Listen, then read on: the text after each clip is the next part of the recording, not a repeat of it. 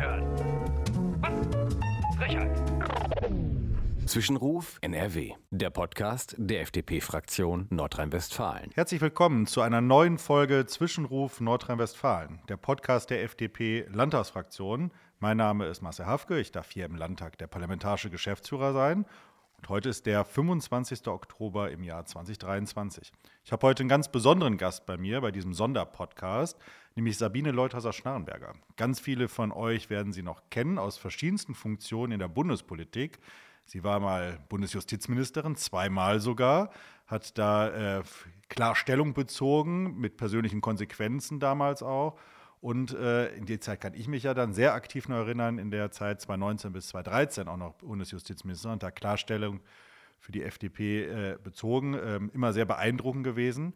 Seit ein paar Jahren ist sie ähm, hier in Nordrhein-Westfalen tätig. Erstmal herzlich willkommen, schön, dass Sie hier sind. Und äh, die erste Frage, was machen Sie denn jetzt genau in Nordrhein-Westfalen? Ich habe hier stehen Antisemitismusbeauftragte. Das ist richtig, lieber Herr Hafke. Ich freue mich sehr, dass ich heute Ihr Gesprächspartner sein kann.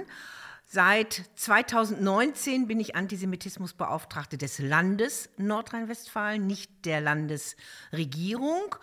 Und Schwerpunkt meiner Aufgabe liegt in der Prävention gegen Antisemitismus, also möglichst weite Teile unserer Zivilgesellschaft zu erreichen, ähm, damit sie informiert sind über das, was Antisemitismus ausmacht, also der Hass auf Juden, aber nicht nur auf Personen, auch auf jüdische Einrichtungen. Und der Antisemitismus hat ja eine ganz, ganz lange Geschichte, Tradition in unterschiedlichster Ausformung.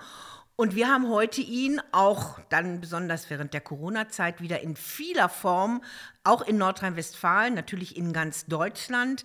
Und es ist ganz, ganz entscheidend, gerade antisemitismuskritische Bildungsprojekte ähm, zu fördern, zu unterstützen. Und dazu habe ich auch ein kleines Budget. Ja, das hört sich ja äh, sehr herausfordernd und wichtig an. Ähm, dass, äh, wir erleben das ja in den heutigen Zeiten, da wollen wir gleich drüber sprechen was in Deutschland und äh, gerade in Israel passiert. Ähm, aber ich will vielleicht einen Punkt vorweggreifen, weil Sie es gerade so angesprochen haben, auch Bildungsarbeit zu machen. Wir haben heute ja im Landtag genau über dieses Thema Israel und den Angriff auf Israel diskutiert. Und der Vorsitzende der FDP-Fraktion, Henning Höhne, hat ja einen Vorschlag gemacht, nämlich dass jeder Schüler, der die Schule verlässt, auch tatsächlich mal ein äh, KZ-Denkmal besichtigt haben muss oder da gewesen sein muss. Würden Sie so eine Forderung als sinnvoll erachten oder meinen Sie, das ist nur mit Geschichtsbüchern zu, zu klären? Es ist ganz, ganz wichtig, Gedenkstätten zu besuchen. Die gibt es in sehr unterschiedlicher Form. Das sind teilweise frühere Konzentrationslager. Natürlich denkt jeder an Auschwitz bei äh, Krakau in Polen, aber Buchenwald, Bergen-Belsen, aber auch 29 Gedenkstätten in Nordrhein-Westfalen äh, bieten viel an erschütternden Eindrücken und aber auch an Informationen über Geschichte, wie es damals dazu kam, äh, wie sich Nachbarn verhalten haben, ganz konkrete Ereignisse vor Ort in verschiedenen Städten Nordrhein-Westfalens. Und meine Erfahrung ist die, dass gerade der Bezug zu dem, was früher vor Ort passiert ist, in welcher Stadt in Nordrhein-Westfalen auch immer, für junge Menschen nochmal eine besondere Ansprache bedeutet. Das führt nämlich dann zu Anteilnahme. Da sagt man sich, was? Hier nebenan hat man in der Progromnacht 1938 ähm, den Metzgermeister vertrieben mit seiner Frau, weil er Jude war und ihn durch die Straßen geschleift. Und was war mit den Nachbarn? Haben die geklatscht und zugeschaut? Also das sind sehr beeindruckende Erlebnisse. Deshalb bin ich sehr, sehr dafür, dass jeder, der eine Schule verlässt in Nordrhein-Westfalen, einmal eine Gedenkstätte besucht hat. Das muss nicht immer nur Auschwitz sein, das können die überhaupt nicht von der Menge her verarbeiten. Da kommt ja aus der ganzen Welt immer, kommen viele Schulklassen und auch Erwachsene und Besucher hin. Aber das ist ganz wichtig, das persönlich durch so eine Eindrücke zu erleben und nicht nur etwas darüber zu lesen.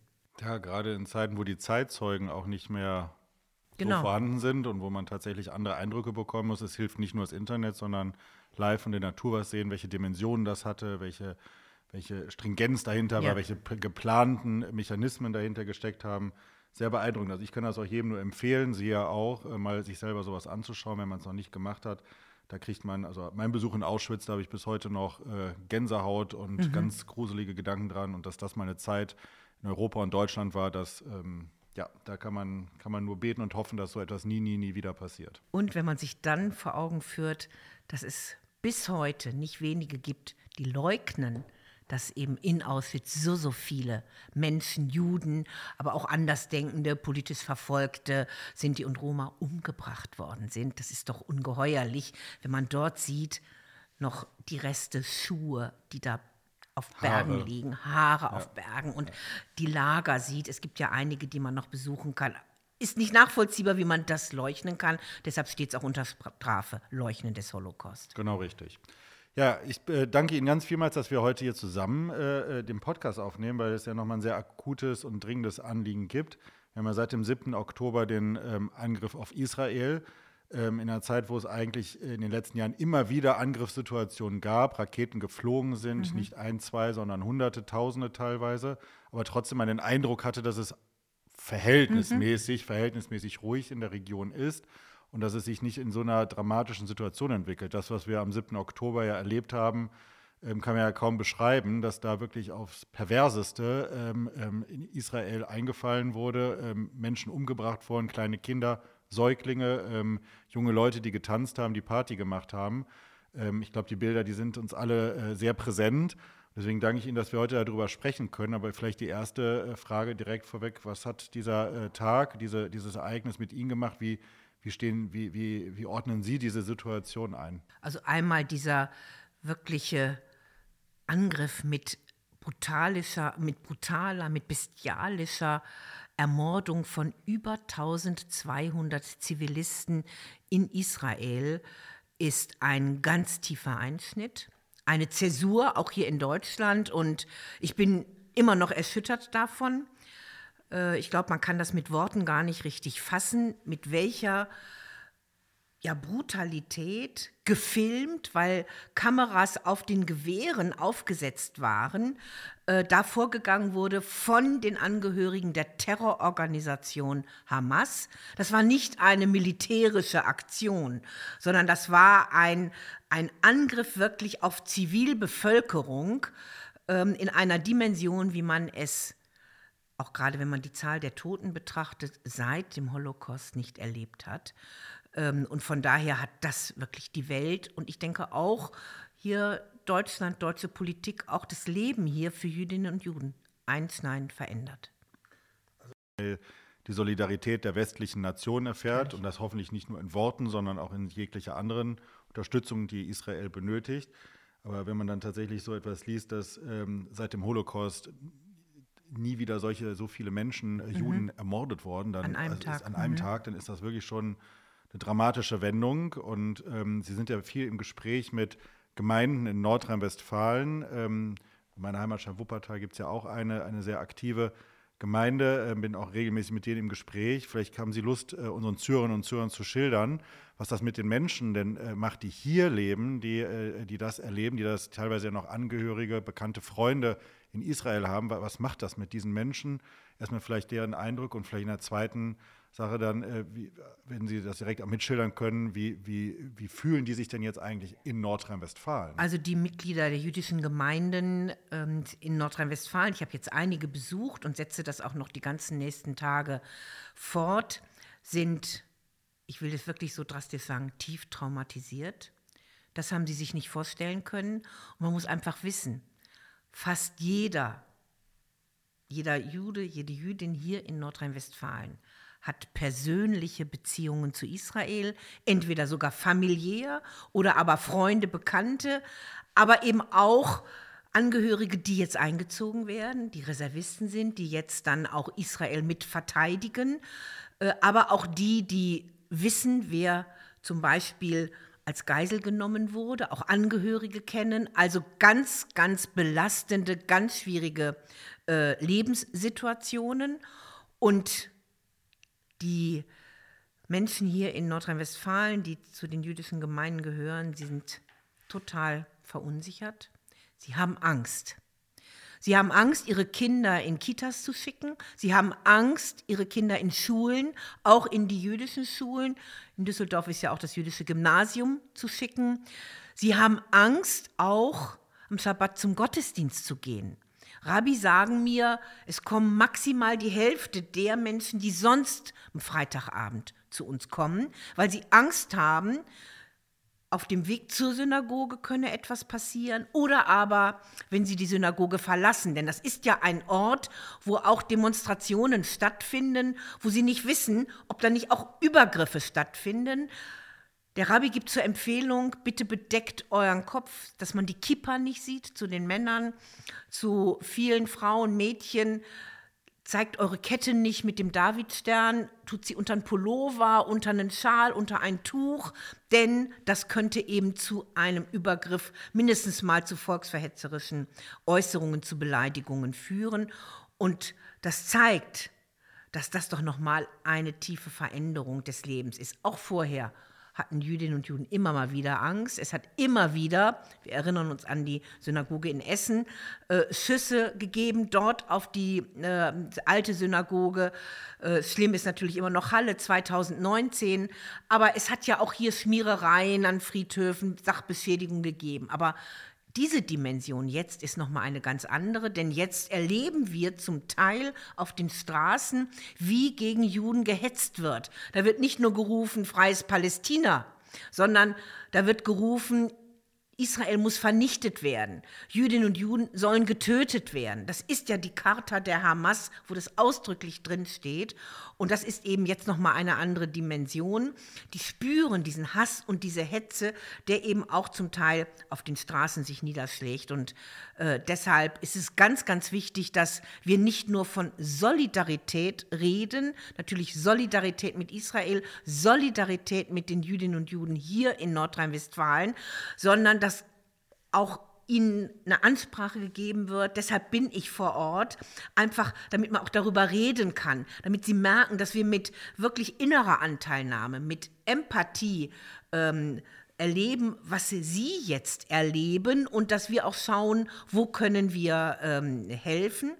Das ist natürlich auch für äh, die jüdischen Gemeinden ganz, äh, ganz wichtig, denn sie erleben jetzt doch in einer Art und Weise auch den Hass auf Israel, dass die Israel-Fahne von den Gebäuden runtergeholt wird. In manchen Städten bei den Rathäusern hängen die inzwischen die fünfte Fahne auf, weil alle anderen schon immer wieder runtergerissen, zerstört oder verbrannt worden sind. Es gibt einen Lieferengpass, was Israel-Fahnen angeht.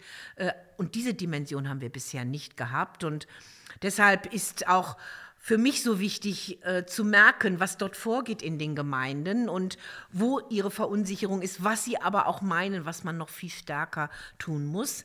Und sie haben eben Angst vor islamistischen Terrorakten, sie haben auch Angst vor rassistischen Fanatikern. Und sie haben Angst auch vor linksextremen äh, Anhängern äh, des Kampfes äh, gegen Israel und gegen jüdisches Leben hier in Nordrhein-Westfalen und in Deutschland. Eine sehr eindrucksvolle Schilderung. Ähm, ich will gar nicht wissen, was das mit den Menschen macht, die bei uns leben. Ähm, das äh, kann man sich ja wirklich gar nicht richtig ausmalen. Ich habe immer, wie gesagt, auch im Vorfeld ähm, mit meiner jüdischen Gemeinde gesprochen und die haben mir ja schon erzählt, natürlich, dass in den letzten Jahren immer schon Angst da war und man auch sich nie offen gezeigt hat und äh, auch sehr zurückhaltend war und natürlich die Gebäude schon immer unter Polizeischutz standen und äh, jetzt nochmal vermehrt ja. das Ganze stattfindet. Dass man, also es gibt mir, also man, man, man kann es gar nicht mitfühlen, was es mit einem macht. Dass es, nur ein, dass es schon prägend ist, auch für Kinder, für Jugendliche, für die Familien, dass das ganze Leben beeinträchtigt wird, ist ja enorm. Die Frage, die sich mir immer so stellt, jetzt haben ja alle Parteien in Deutschland, äh, demokratischen Parteien, Solidarität, zum Ausdruck gebracht und sich hinter Israel und die Juden gestellt, was auch richtig und notwendig ja, ist. Das müssen wir auch machen und das wollen wir auch, das kommt aus innerer Überzeugung heraus. Aber die große Frage, was machen wir denn, dass die Gesellschaft dahinter steht? Wir wollen ja nicht, dass wie früher auf einmal weggeguckt wird, wenn jemand nicht nur beleidigt wird, angegriffen wird, vielleicht körperlicher Schaden zugefügt. Dieses Weggucken, das ist ja hinter das ganz Gefährliche, sondern dass man mit mit, äh, mit äh, Rückgrat und Mut dann auch sagt, Entschuldigung, das hier ist äh, rassistisch, antisemitisch, du musst das jetzt lassen, im Zweifel zur Anzeige bringen und auch einschreiten. Also wie kriegen wir unsere Gesellschaft dahin, dass sie sich, dass sie sich solidarisiert mit, äh, mit Juden und mit Israel? Das ist ein ganz, ganz entscheidender Punkt. Wir dürfen nicht nur nicht wegschauen, wir dürfen auch nicht schweigen. Hm. Denn es ist nicht die Aufgabe von Jüdinnen und Juden, äh, sich jetzt hinzustellen und gegen Antisemitismus ja. natürlich Haltung zu zeigen. Nein, das ist die Aufgabe der Zivilgesellschaft, also von uns allen. Dazu muss man ertüchtigen, ermutigen.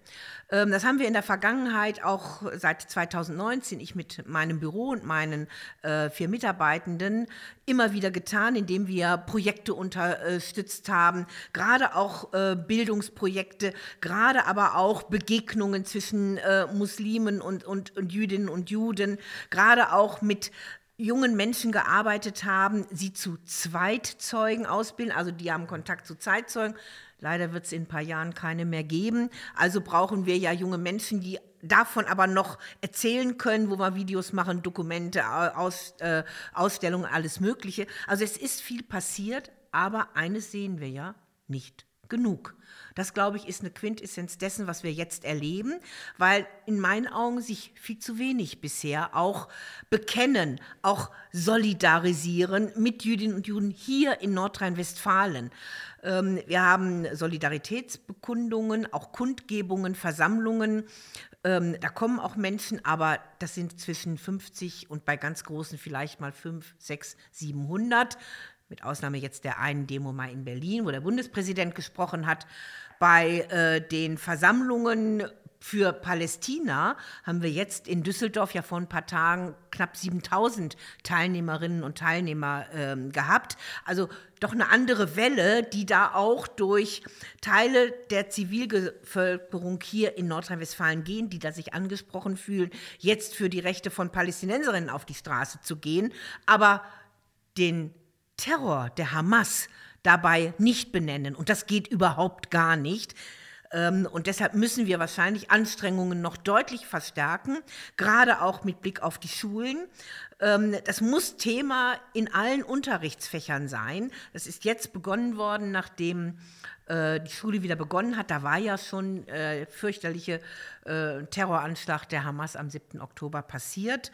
Äh, aber ich glaube, man muss es noch deutlich intensivieren und wir müssen noch sehr viel stärker versuchen, gerade auch in die muslimischen Communities zu kommen, wo zum Teil ja nun gerade auch der Hass auf Israel ähm, nicht nur besteht, sondern auch verbreitet wird und auch sehr lautstark nach außen verkündet wird. Und auch dagegen halten ist unsere Aufgabe mit. Finde ich, find ich genau richtig und auch eine ganz, ganz wertvolle Idee. Die Sache, die mir da nur immer durch den Kopf geht, die ich jetzt auch in den letzten Tagen so registriert habe, äh, man nimmt ja von regionaler Ebene, örtlicher Ebene bis Land, Bundesebene teilweise, stellen wir fest, dass die äh, äh, muslimischen Verbände schweigen oder jetzt dann sich mal zu einer leichten Solidaritätsbekundung durchringen. Funktionäre meistens, wenn man dann mit Mitgliedern aus den Gemeinden das registriert, ähm, schweigen. Oder es kommt ein Ja, aber und dann wird sehr viel erklärt, äh, warum, äh, was in Palästina passiert ist, äh, wo man ja immer sagen, Palästina ist zumindest ja kein anerkannter Staat. Ich finde, das ist auch für uns immer wichtig. Es wird so öffentlich geredet, dass das ja ein Staat wäre, Nein. ist es aber nicht.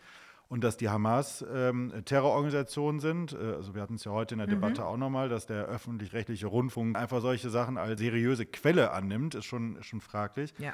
Also wenn solche Sachen ähm, dann äh, artikuliert werden, ähm, und es keine klare, von sich aus intrinsische Motivation gibt, sich äh, äh, Solidarität mit Israel zu bekunden.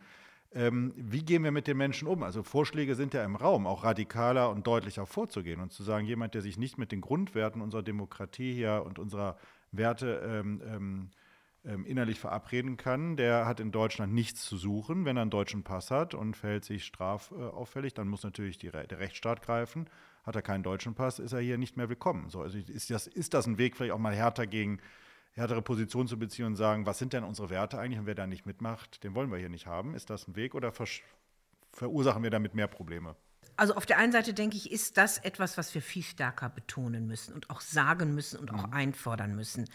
Zum Beispiel ist es ähm, in meinem Bereich so, wir vergeben keine Zuwendung für Unterstützung von Projekten bei Antisemitismusarbeit, äh, wenn nicht die allgemeine Definition von Antisemitismus, es gibt eine internationale Definition, die heißt IRA, nur zur Erwähnung hier, äh, angewandt wird und anerkannt wird, dann gibt es ja auch andere Formen. Und wenn nicht ausdrücklich das Existenzrecht Israels anerkannt wird. Das ist für mich ein Kernpunkt.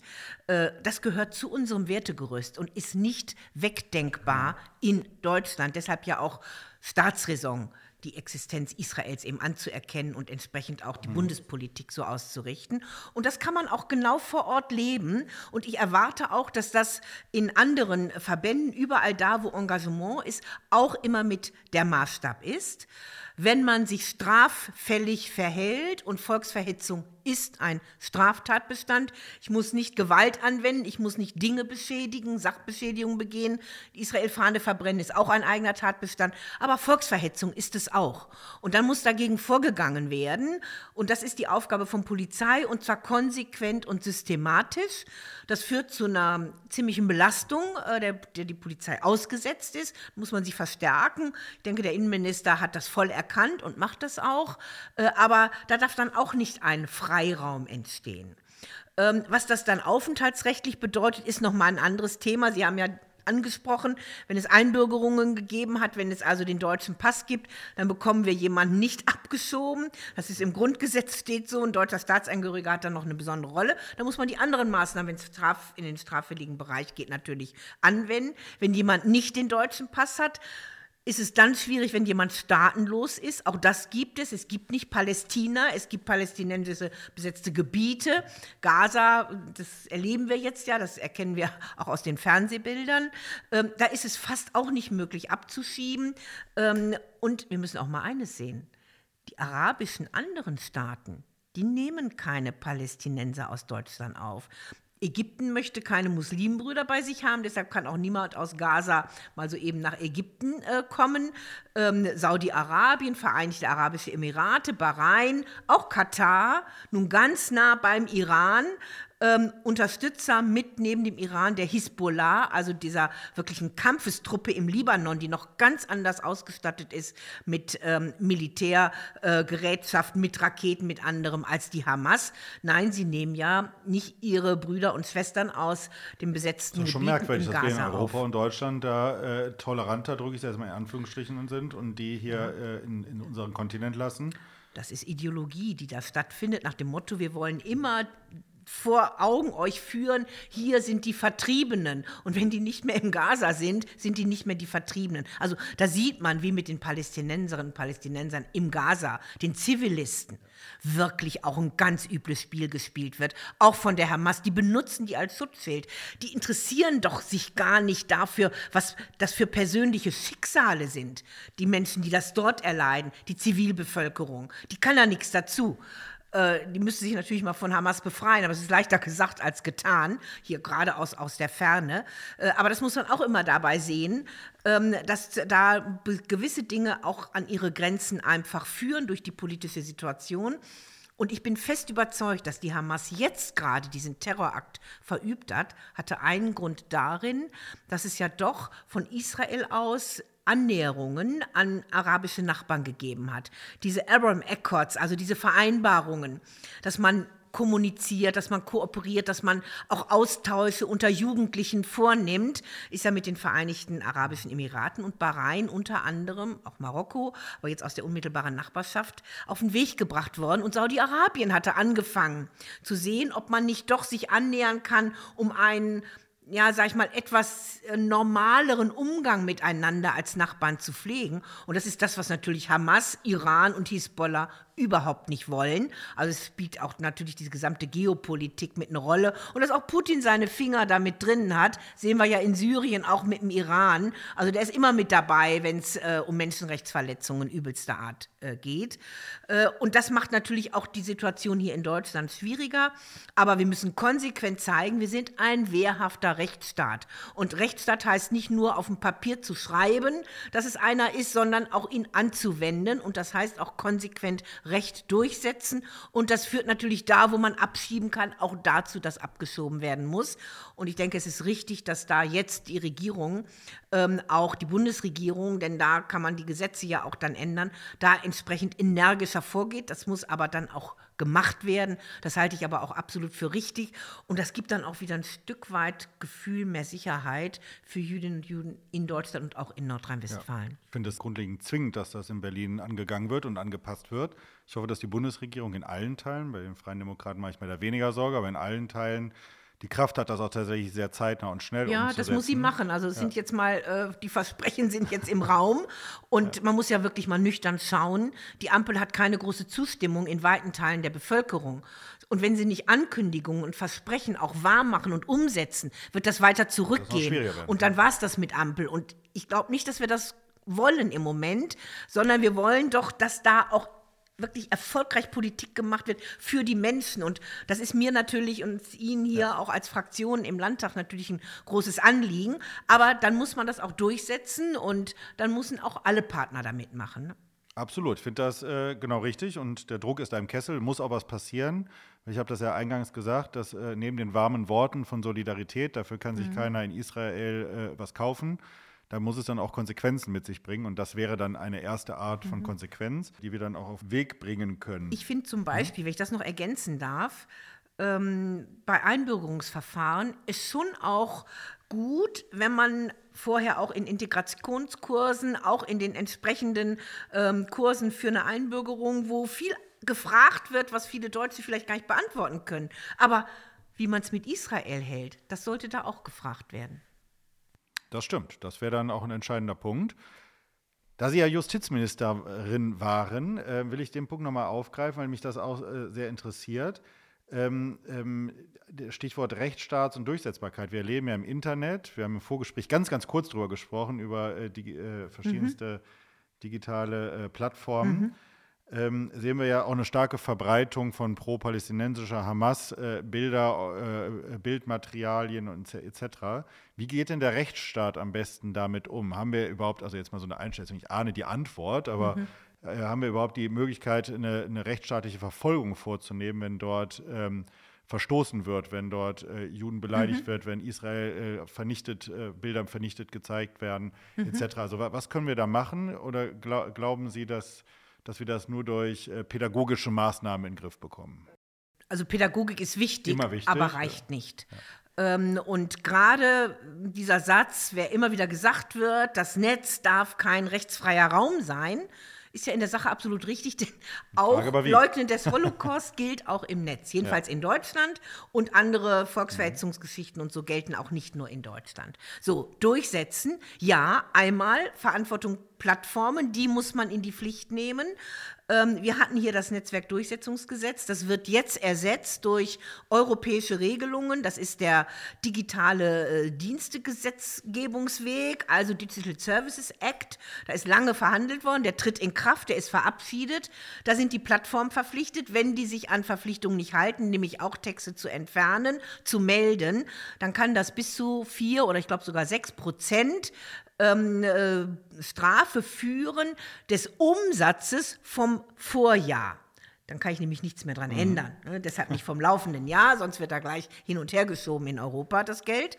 So salopp sage ich das einfach mal. Und das führt dazu, dass das natürlich bis hin zu Milliardenbeträgen sein können.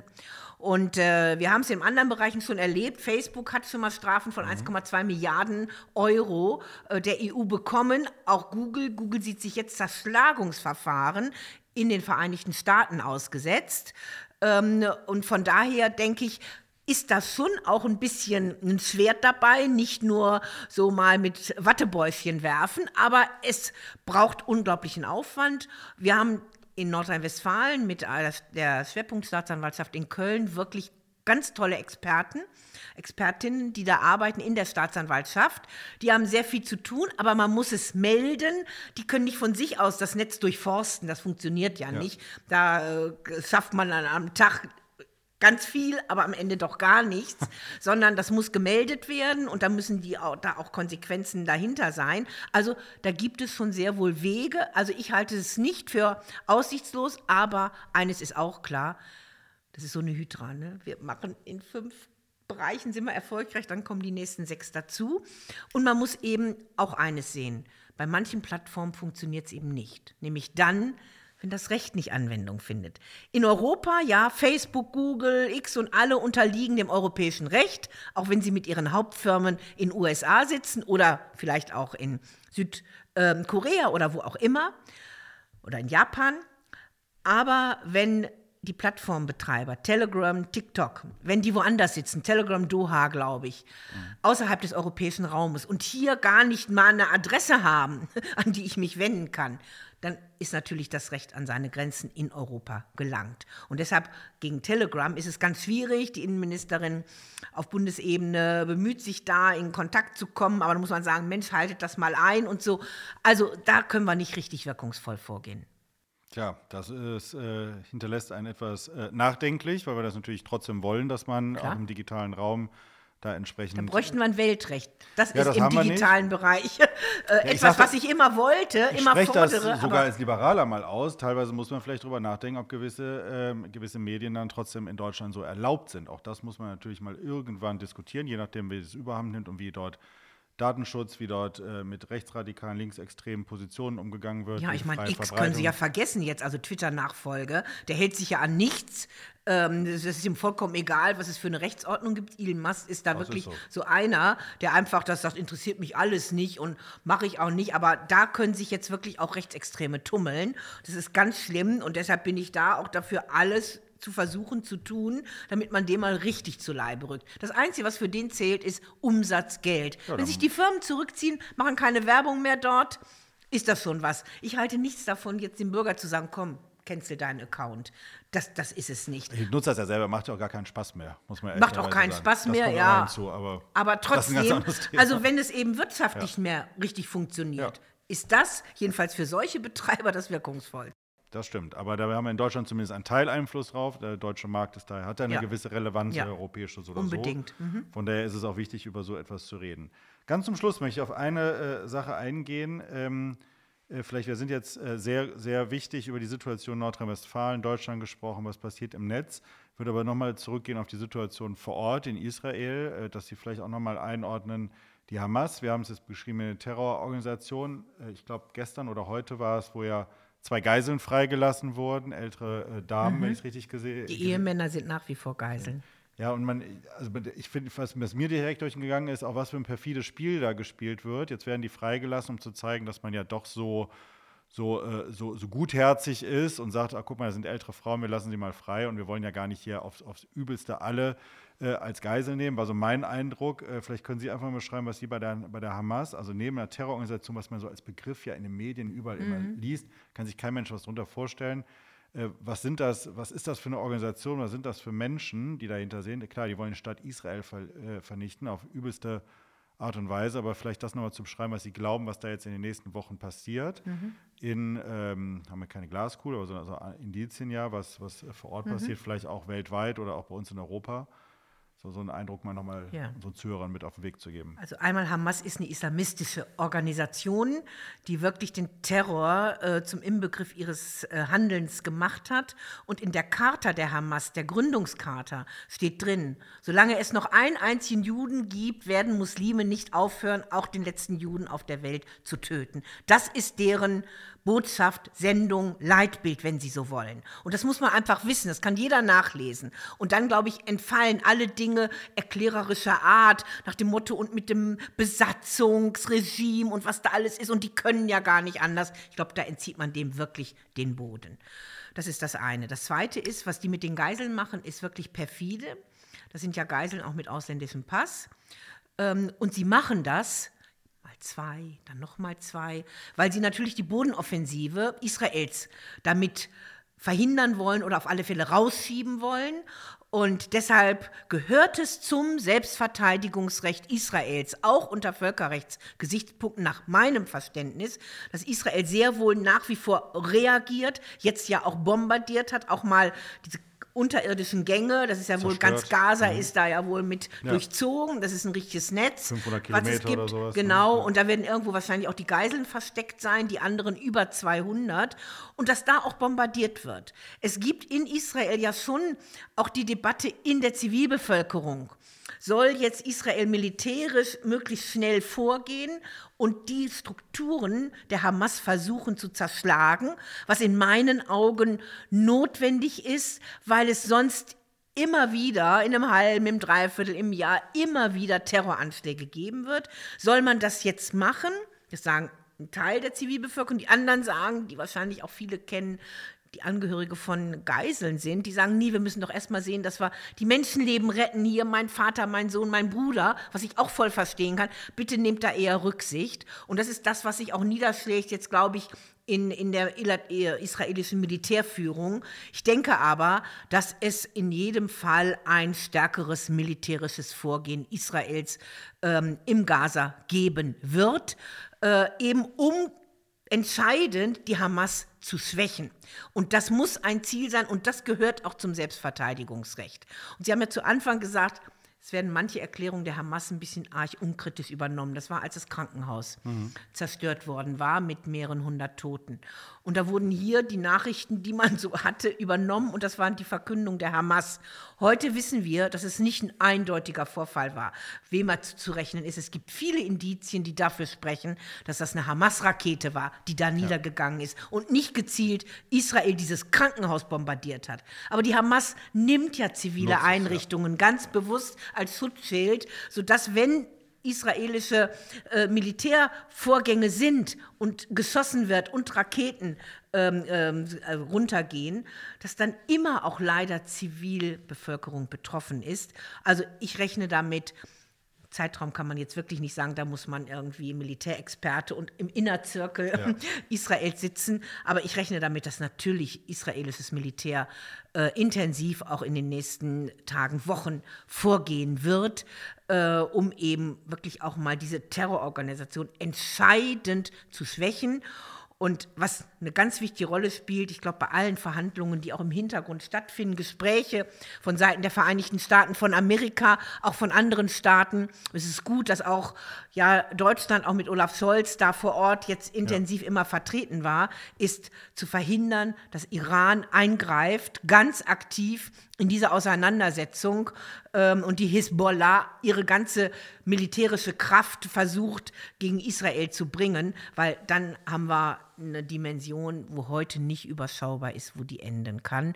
Und ich glaube, wenn man ein bisschen wirklich Menschenleben im Blick hat und nicht die Totalzerstörung als das Ziel nimmt, dann muss alles getan werden, um diese Ausdehnung zu verhindern. Ja, ich glaube, die gesamte Weltbevölkerung, die westliche, ist gefordert, Israel zu unterstützen und genau das auf der anderen Seite zu verhindern dass sich die, die Region wieder stabilisiert und äh, trotzdem die Hamas geschwächt wird. Also ein ganz schwieriger ja. Prozess. Äh, wir werden und können das ja von hier aus nur begleiten und mhm. einen Beitrag dazu leisten, dass die, die Lage in Nordrhein-Westfalen für die Juden und Jüdinnen hier besser wird, dass sie äh, hier auch wieder sich sicher fühlen genau. können. Da wird auch noch eine Zeit äh, brauchen. Mhm. Äh, wird es nicht nur mit Polizeipräsenz gehen, sondern was wir eben äh, darüber gesprochen haben, viel gesellschaftliches Engagement nötig ist. Äh, viel mutiges Vorangehen und klare Positionen. Und ähm, ich glaube, unser Podcast, Podcast, ist heute ein Einstieg für uns zumindest mhm. in diese Debatte, was in Deutschland nötig ja. ist. Und von daher danke ich Ihnen vielmals, dass Sie die Zeit genommen haben, hier äh, Rede und Antwort zu stehen. Ja, recht herzlichen Dank für die Gelegenheit.